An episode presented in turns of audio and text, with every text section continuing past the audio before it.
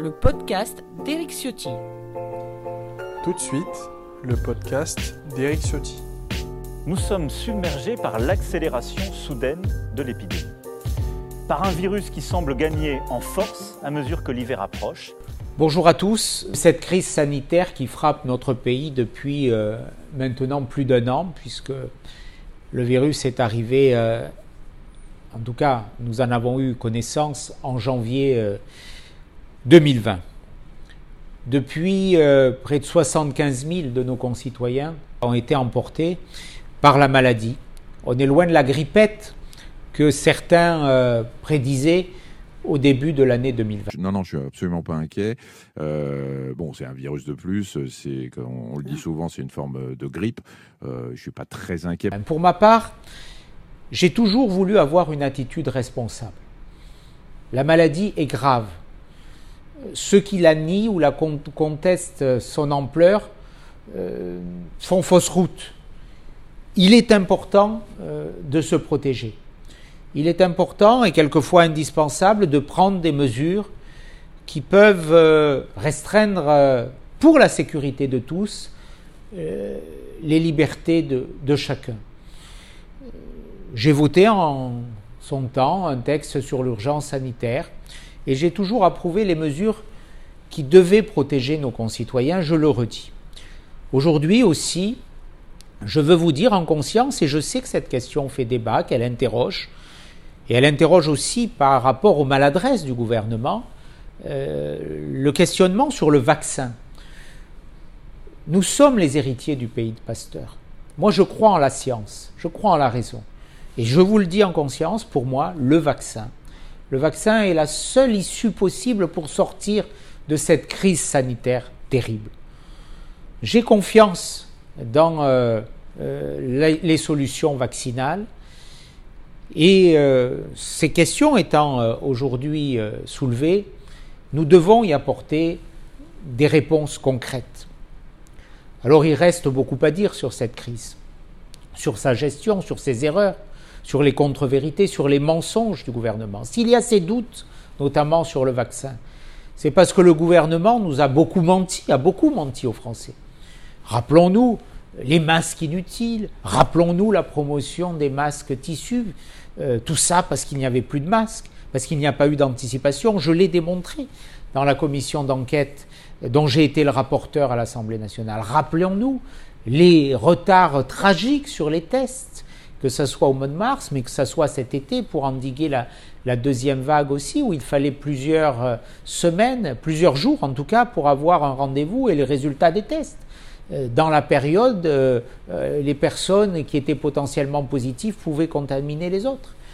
Et puis nous voyons aussi les erreurs sur la campagne de vaccination, les retards. Nous avons été la risée du monde pendant plus de 15 jours où nous étions un des derniers pays au monde en taux de vaccination. Nous sommes toujours en retard, malgré euh, la mobilisation des collectivités locales qui a permis de rattraper le retard. Nous sommes en retard parce qu'il manque des doses. C'est là le sujet, c'est ça le vrai sujet. Il y a des problèmes de logistique, de mauvaise organisation, de retard de l'État, mais surtout il manque des doses. Et s'il manque des doses, contrairement à d'autres pays, et euh, je prends l'exemple d'Israël qui a été exemplaire à la matière, qui a déjà vacciné 25% de sa population, c'est parce que nous n'avons pas su avoir la bonne politique de commande. Nous nous sommes liés les mains avec l'Union européenne qui n'a fait des choix euh, sélectifs, et notamment Pfizer qui aujourd'hui vient de nous enlever 20% des doses avec un nouveau calcul, puisque dans chaque flacon on pourrait faire 6 doses et pas 5 comme cela a été prévu au départ mais on n'aura que le nombre de doses qui était prévu initialement, donc une réduction du nombre de doses qui va ralentir la campagne de vaccination.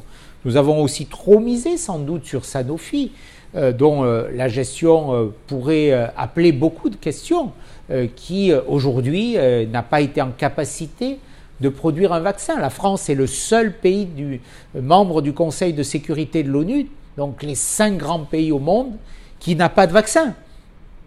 La Chine en a, la Russie en a, la Grande-Bretagne en a, les États-Unis en ont, euh, pas la France. C'est euh, malheureusement un constat que, que, que, je déplore. Alors aujourd'hui, euh, nous avons cette situation, beaucoup d'erreurs, des atermoiements, des hésitations euh, dans la stratégie, en même temps sanitaire qui fait qu'il y a dans notre pays aujourd'hui beaucoup plus de morts que dans d'autres grandes démocraties comparables et que l'on aurait pu faire mieux, comme cela est le cas dans les pays d'Asie. Donc, comme on a échoué sur ces stratégies, nous sommes contraints à des mesures plus coercitives euh, ces mesures, elles sont aujourd'hui, euh, malheureusement, compte tenu de ces échecs, la seule euh, solution possible. Voilà ce que je voulais aujourd'hui souligner en appelant le gouvernement à une commande massive de doses. Il faut qu'ils changent leur stratégie parce que, encore une fois, le vaccin est la seule issue pour sortir rapidement de la crise. On a connu l'espoir des vacances de Noël, puis on a cru à une ouverture en janvier. Alors quand on évoque une fermeture totale des pistes pendant les prochaines vacances, on s'attend au pire chiffre d'affaires depuis des années. Dans ce contexte, euh, des mesures, euh, les mesures coercitives qui ont été prises ont des conséquences dramatiques pour beaucoup. Je pense à nos stations de ski. Euh, c'est plus d'une cent, cent mille personnes qui sont aujourd'hui menacés, qui risquent de rentrer dans la précarité. Ce sont des commerçants, des artisans, euh, ce sont des communes qui sont menacées. Euh, je pense à nos restaurateurs aussi, nos hôteliers, aux professionnels de l'événementiel, je pense au monde de la culture, euh, qui sont cruellement frappés, touchés. J'appelle là aussi, des mesures ont été prises, je le, je le conçois et je veux les approuver, des mesures fortes mais il faut aller au-delà, il faut les perpétuer. Il ne faut pas, comme le secrétaire d'État au budget euh, l'a laissé entendre, interrompre les dispositifs. Nous sommes au cœur de cette crise et j'appelle à des mesures plus fortes. D'abord, j'appelle à un grand plan pour la montagne. Il faut sauver les montagnes de France. Il faut sauver nos stations.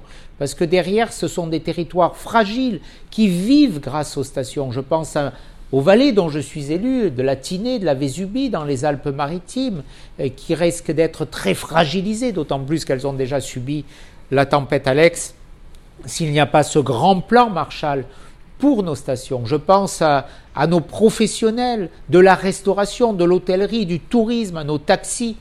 Eux aussi doivent avoir une visibilité claire sur les mesures. Il faut les soutenir massivement, il faut les sauver, parce que voir ces commerces se fermer et disparaître serait naturellement pour nous une tragédie. Tout seul face à son ordinateur comme ça, à travailler des journées entières, c'est très dur. Donc on perd la motivation, on n'arrive pas à rester régulier dans notre travail. Et c'est sans cesse comment je vais faire? Dans cette crise, on voit aussi que nos étudiants sont terriblement fragilisés. Euh, la fermeture des amphithéâtres, alors que euh, des universités, des salles de cours, alors qu'on a laissé les lycées ouverts, et dans les lycées, on sait qu'il y a euh, des enseignements supérieurs. C'est le, cas des, le cas des classes préparatoires, des BTS. Il y a une forme d'injustice que ressentent des étudiants qui sont isolés et puis qui aujourd'hui sont privés de ressources parce qu'ils n'ont pas accès aux stages, ils n'ont pas accès à, des emplois qui leur permettaient de financer leurs études. Donc là aussi, j'appelle à la mise en œuvre d'une grande politique de soutien au-delà des deux repas euh, euh annoncés par le président de la République.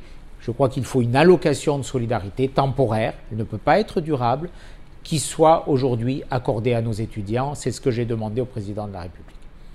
Merci euh, à vous pour euh, cette écoute sur ce nouveau format que nous inaugurons aujourd'hui.